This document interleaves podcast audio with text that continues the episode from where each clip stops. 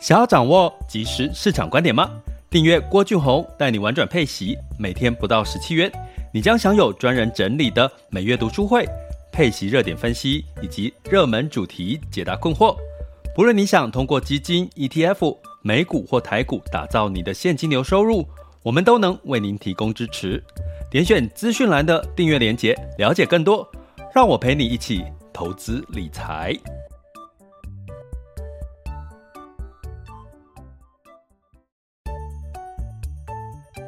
想要掌握即时市场观点吗？订阅郭俊宏带你玩转配息，每天不到十七元，你将享有专人整理的每月读书会、配息热点分析以及热门主题解答困惑。不论你想通过基金、ETF、美股或台股打造你的现金流收入，我们都能为您提供支持。点选资讯栏的订阅链接，了解更多。让我陪你一起投资理财。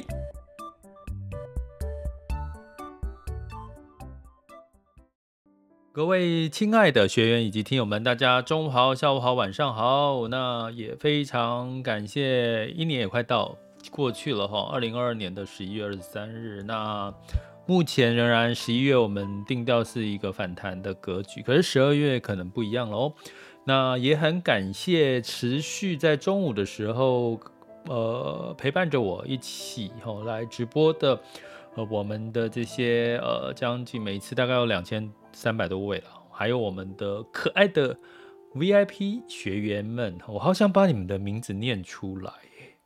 可以念吗？算了啦，好，所以这个我就 念个简称，停背呃笔，然后 B 念你们一个字。好啦，那其实呢，呃，今天是周二嘛，吼，所以美股昨天是反弹，然后那今天台股、亚股应该也普遍都还不错。那嗯，我觉得吼，我一直尝试在这个直播学习或者是这个订阅 Podcast 里面，都希望慢慢增建立大家几个一个很重要的思维。第一个就是像。呃，我们常讲的心态哦，你要有强大的心态哈，那要建立好你强大的心智能力。所以，我们周一跟周五都在试图的在提升你的这个呃正能量哈，或者是你对于心智能力上面的一个信心哈。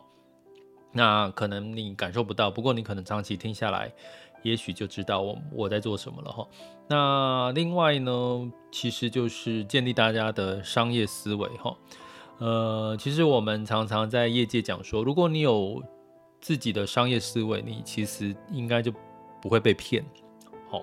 我们通常很容易被骗，就是因为你会觉得哇，他就是我们被骗都是被利利诱嘛，哈。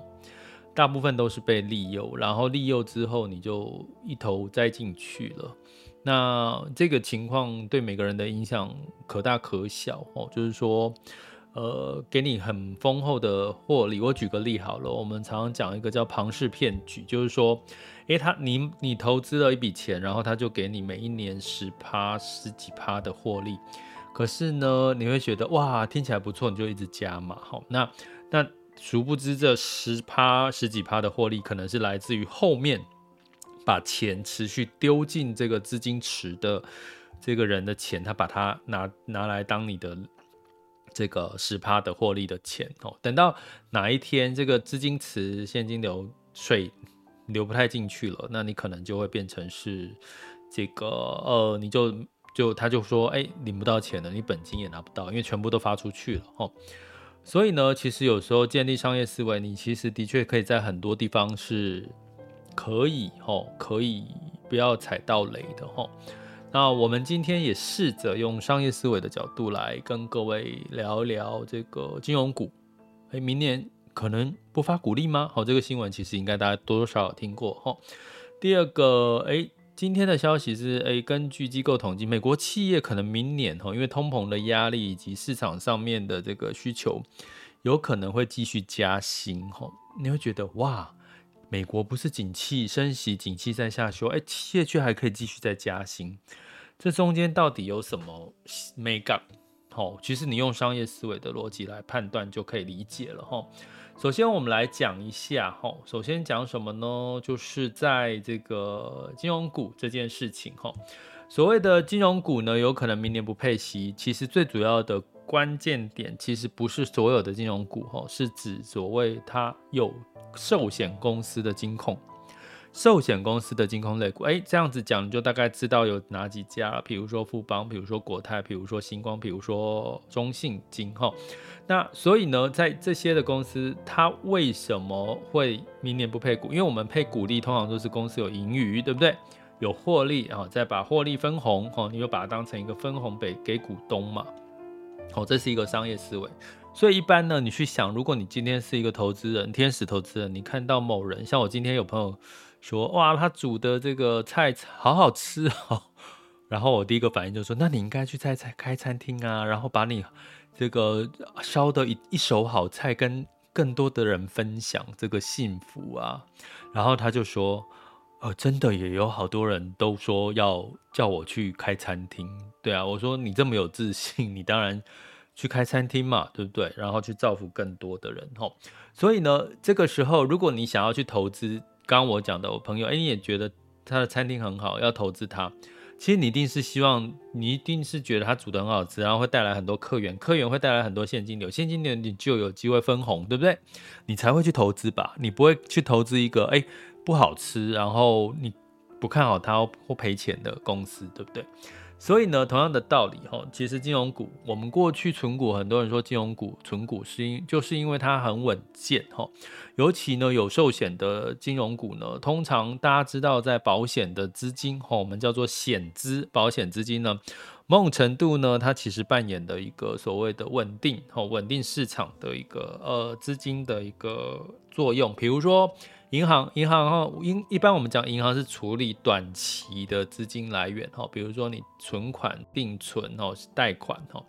那所谓的寿险公司，大部分都是处理中长期的资金，比如说你可能一放这个资金哈，寿险放储蓄险，你可能一放就是放了呃六年、十年，甚至二十年，甚至是终身。所以某种程度，每金融的这个不同的这个呃银行或者是保险公司或不同的这个金融机构，都扮演了各自不同的角色哈。所以为什么我们常说存股会去存金融股，是因为它具备了这个，比如说有中长期稳定市场的一个资金的一个呃力量哈。那可是呢，在去年的时候呢，就大家知道有两件事，第一个就是金控哦，包含寿险业的海外投资哦，包含债券哦，债券价格下跌，所以债券殖利率一直涨嘛哈，这是一个哦，债券上面的这个亏损哈。但是呢，其实寿险业有所谓的呃外汇的这个呃避险，它所它其实是有外汇避险的收入哈，因为美美元是上涨的哈，同样的道理。那这是一个，第二个就是寿险公司，大家知道到今年，今年呢，哈，今年以来其实很重要，就是它有一个防疫保单的理赔亏损。那这个理赔亏损应该会是在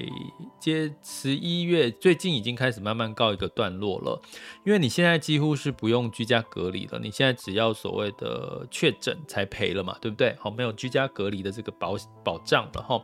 到明年呢，也陆续很多人的防疫险因为已经停卖了，所以明年也不会可能再续约了。所以这些亏损在二零二二年大概就告一个段落了哈。所以呢，刚刚提到海外的投资哈的亏损，然后再加上这个呃所谓的防疫保单理赔的亏损哈，这个都是寿险业哦所带来的今年的风险哈。那当然呢，它就会影响到金控类股的财务的状况哈。那这个，所以就开始有人讨论说，那既然是寿险业的这个呃相关的亏损，会不会让这个金融股呢，就就明年就发放不出股利吼？那当然有一些公司的确是受到影响，所以有这个金控的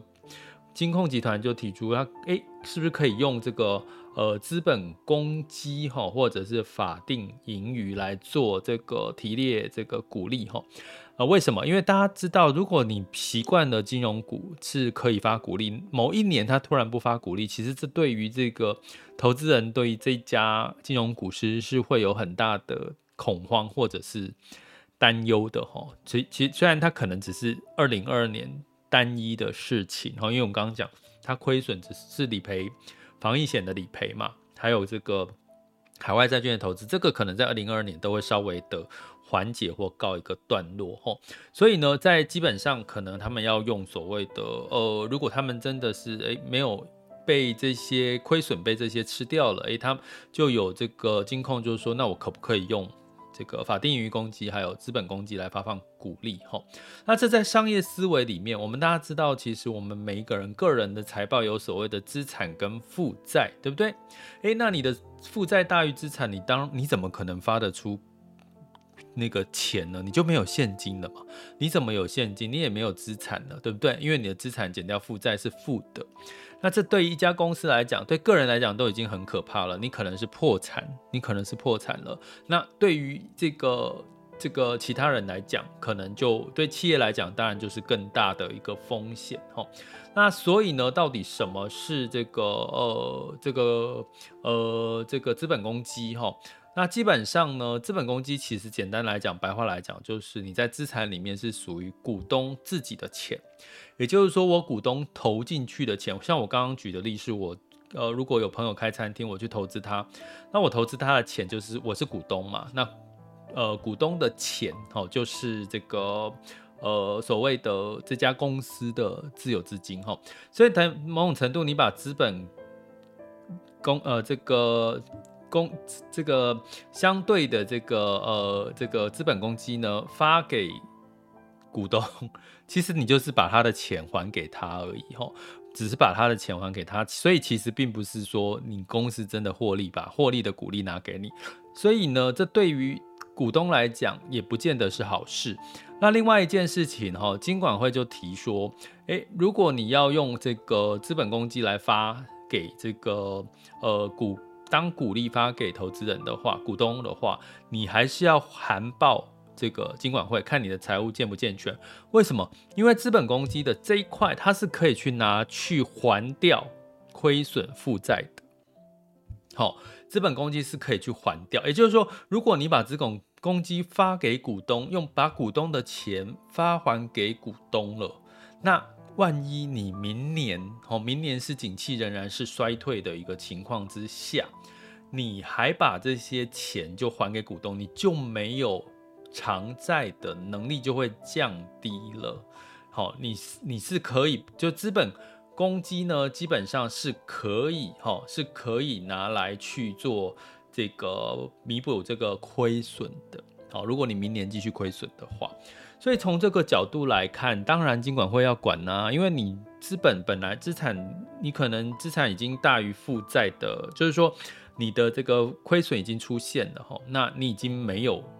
盈余了，那你今天还把你的资产的一部分发给股利，哈，那这个发给股东，那这是我自己的钱就还。第一个我刚刚要理清的就是，你资本公积发给你，你就是把你自己的钱拿回来而已，你并没有赚到股这个股东并没有赚到什么特别的好处。那另外呢，这本钱这笔钱本来还可以拿来去弥补，万一二零二三年持续的景气下滑，然后又继续有一些呃投资的亏损，哈，我讲金融股，哈。那或者是有其他的事情的黑天鹅事件的发生，诶，它本来可以拿去弥补这个亏损的，它就少了这个部分，哈。所以呢，这个部分其实是什么时候会确定呢？其实大概今年结束之后才会确定呢，哈。所以你从商业思维来角度来看，诶，你能够怎么做？就第一个，在今年的时候避开。避开这类型拥有寿险公司的这个金控类股，如果你是存股，或者是你准备加入投入金融股的话，你可以这样考虑哈。第二个呢，其实它是属于二零二二年的单一事件，因为我刚刚讲这个呃拥有寿险业的金控股，它这个造成它亏损的两个原因哈，其实是二零二二年所带来的防疫保单的理赔，还有刚刚提到的这个海外投资，因为升息这个节奏太快。带来的公债债券的殖利率往下，呃，债券的价格往下走，债券殖利率往上涨，好，所带来的这个亏损。那二零二三年看起来升息，假设如果到顶了，你还是回归到总体经济来看，诶，升息已经到顶了，诶，慢慢的、慢慢的，这个债券慢慢就恢复了，恢复了这个平静。然后你也没有防疫保单可以理赔了，因为明年大部分都不再续约了嘛，所以其实可能二零二二零二二年过了之后，二零痛一下，二零二三年就没事了。所以如果你现在是金融股的存股族，可能不见得哈会就是把它视成单一事件哦来看哦，但是你可能也还是要。如果你是全部的资金现金流都是来自于金融股存存股的这个股利的话，你可能还是在二零二三年要稍微小心一点哦，就是你可能稍微会减少你的股利哦。那第三个呢，就是你可能在呃投资的时候分散嘛，你存股不见得是金融股哈，还有其他的去做一个配置哈。所以呢，基本上你从商业思维里面的财报从。资产跟负债、收入支出，其实某种程度你就可以哦，就大概就理解这件事情的前因后果了吼。好，那我们再讲下来，就是说，那如果说金融股亏损，可然后美国强升息是希望压抑这个呃通膨，呃也带来景气的这个衰退哈。那为什么居然在最新的这个媒体报告是美国企业二零二三年有可能继续的？加薪，继续的加薪，而且呢，呃，可能哦，可能会加多少？加四点六个 percent，四点六个 percent，哇，有没有很开心？如果这个事情发生在台湾，大家应该很开心吧？诶，为什么明年美国还是比较是一个景气下滑趋缓的情况啊？经济成长率都在下调啊？原因是啊，一个原因最主要是目前然后因为通货膨胀率。实质的支出呢，一般的呃老百姓员工支出大概都比多了四点二 percent，明年呢预期还会还会有四点二 percent 的这个支出的增幅哈，也就是说员工的购买力呢还是会受到通膨的影响哦哈，那所以会让明年预估哈员工的购买力的实际的支出会增加四点八二四点二 percent，所以呢在这样的一个考量之下，美国雇主就打算哈预计呢。会有四点六 percent 的一个加薪的幅度，哈，那你就你就去想啊，哈，企业加薪，我们再回到商业思维，哈，它在财报里面，员工的这个员工的薪水不就是他的支出嘛，哈，就是他收入支出里面，财报的收入支出跟资产负债表里面收支里面的支出项目，如果他加薪四点六趴，他不就成这个支出费用就增加四点六趴，那他的获利不就？减少了吗？不是吗？好，所以呢，基本上我要跟各位讲哈，当然它也不是普遍都加四点六个 percent 啊。在景气下滑的时候，大家去从商业思维的角度来看，景气下滑的时候，如果企业要维持成长，要维持它的获利，通常会有两个方向哈。第一个就是减少支出，所以你会看到有裁员，对不对？他裁掉那些不需要的员工，可是呢，哎，裁员最多的比例来自于科技股，哈，科技企业，哈，科技业。那科技业是因为过去的成长太快，以及供应链中断，它需要大量的员工来支应这段时间。可是这个成长的过程慢慢已经恢复理性了，哈。那我们之前有讲过，科技业的裁员大概只占了。呃，整体来讲，哈，就只占了这个千分之一，哈，千分之一的这个比例了，哈。那所以呢，整体来讲，其实科技业裁员并不代表整体的美国企业都是在大幅的裁员，哈，这是我们第一个要提醒的。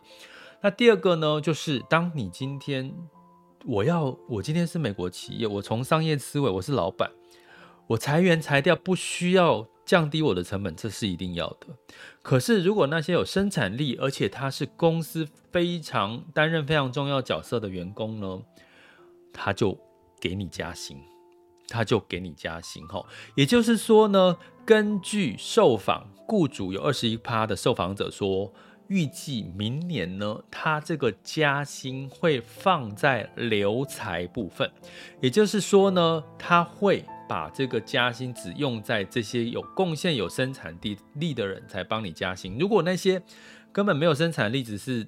占着茅坑不拉屎的，可能会被仍然还是会被裁员，或者是呃他不会加你薪哈。所以我觉得在二零二三年是一个非常很很好的是，如果你在二零二二年有这过去一直要努力耕耘。努力的，呃，帮自己加分，对公司有贡献的，你明年如果被加薪，代表其实是公司对你的肯定，好吗？它不是普遍每个人都加薪，而是在明年会是。你有能力、有绩效、有贡献的人才会加薪，哈，这是有二十一个 percent 的雇主，哈，说他会这样做。那另外有十七个 percent 的雇主说他会调高他的产品的售价，来增加他的这个呃要加薪的这个幅度了，哈。那另外呢，有十二个 percent 呢，就是我刚刚提到的，哈，公司他会降低、取消这个。呃，就是这些冗员呐，哈，这个没有没有没有效力的人，哈，所以明年呢，虽然美国会加薪，在景气，我们回到整个总体经济来看，美国明年经济成长也是在下修，企业为什么要加薪？因为我要有成长力啊，我仍然要成长啊。我仍然要维持我的获利啊，可是我还是不能说因为加薪就大幅降增加我的支出，所以他们会裁掉不需要的人。可是他们对于有生产力、有帮助，二零二三年或过去有帮助、有绩效的人，他会加薪幅度来到至少四点六个 percent。好，所以呢，基本上这个留才，明年如果你是人才，你可以观察，如果。你跟老板谈加薪，或者是老板主动帮你加薪，恭喜你，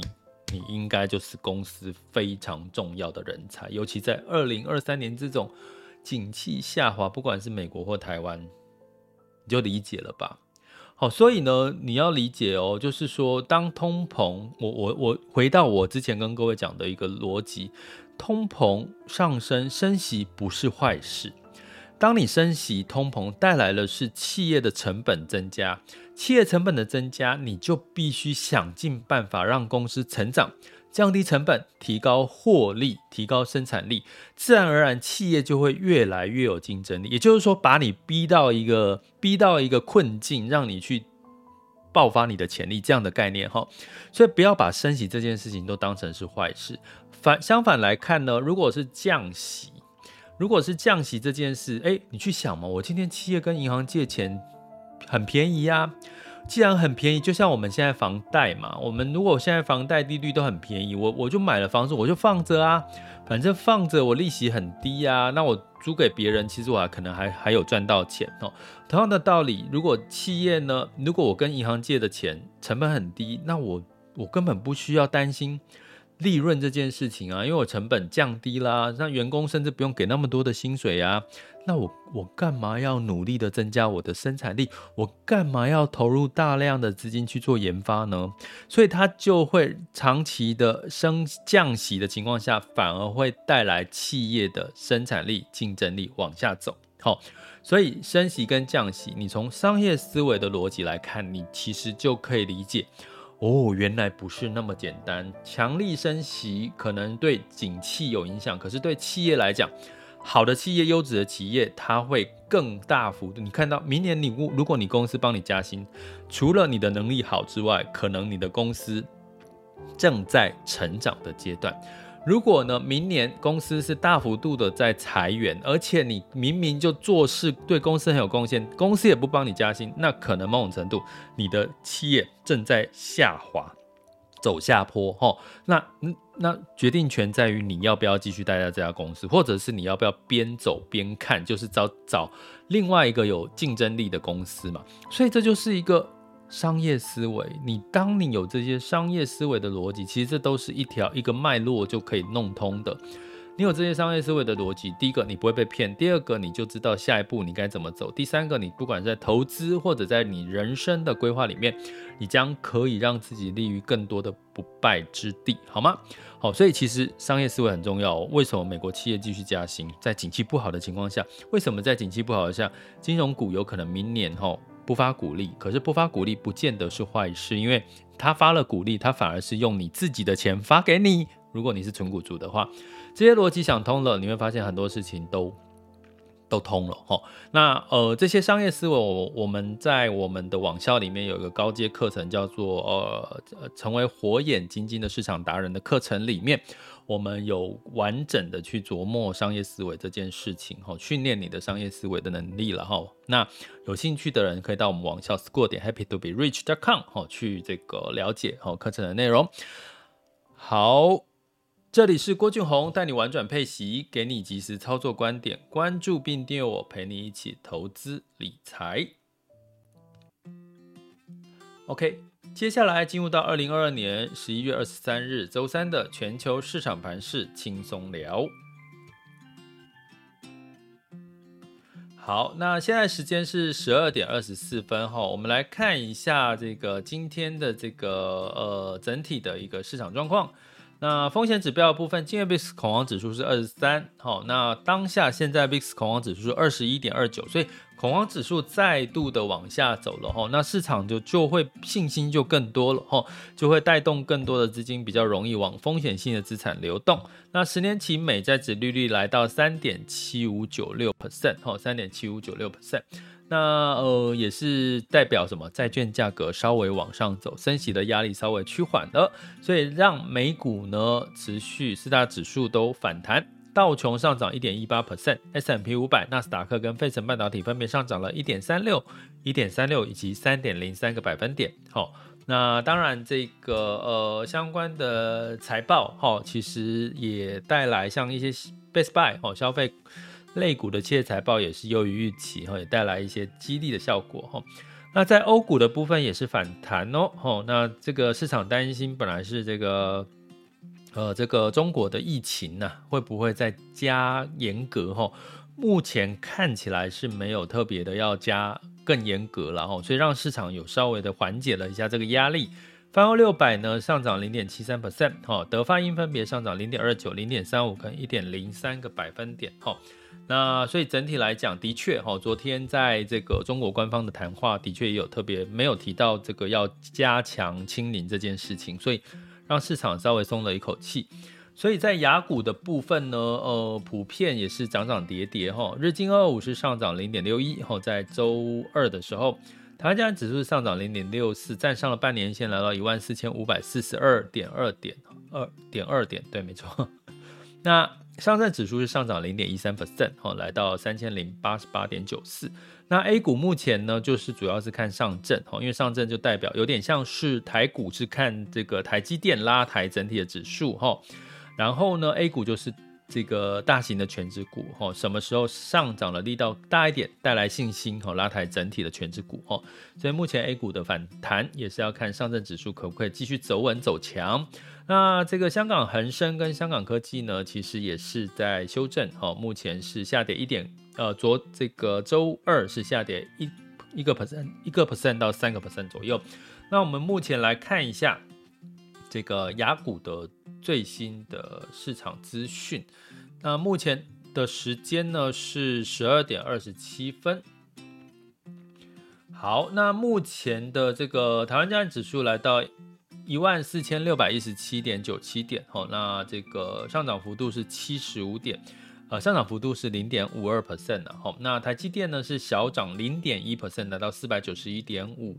那是因为今天的金融股普遍表现的比较好，哦，那呃，目前成交量仍然是还没有到两千亿以上，哦，虽然仍然是稍微价涨量缩，哦，仍然是要稍微谨慎的，哈。呃，也就是说，市场的信心还是不足的哈。那在柜买指数是上涨零点九七 percent。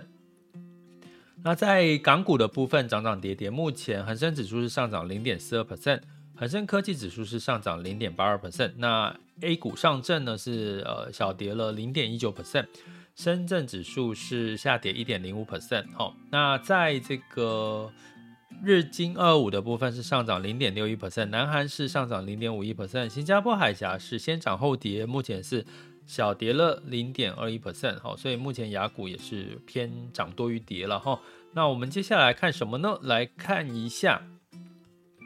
能源的部分，哦，布兰特原油上涨了一 percent，来到了八十八点三六美元每桶。那当然是有多空的消息，哈。那像这个欧佩克说有可能十二月考虑要增产呢，呃，然后中国的疫情的状况啊，哈，就是这个涨涨跌跌了，哈，就是只要不要过度的呃上涨，我觉得维持在一个价位的上上下下，我觉得都可以稍微的平常心看待。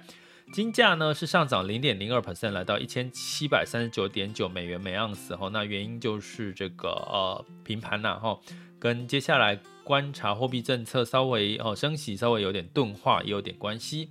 那在汇市的部分一样哈，没有太大的变化哈。美元指数来到一百零七点一六七三，好，那另外呢，在这个美元段台币是三十一点一三，那美元兑换人民币是七点一三九四，美元兑换日元是一百四十一点二一哈。那所以呢，目前的汇率也没有太大的变化哈，所以其实在十一月仍然是偏向于一个。反弹的一个格局，可是景气是在下滑的哈，所以反弹的归反弹的反弹归反弹，你可能还是要适度的设定一个停利点哦，会是比较安全的。这里是郭俊宏带你玩转配息，给你及时操作观点，关注并订阅我，陪你一起投资理财。我们下集见，拜拜。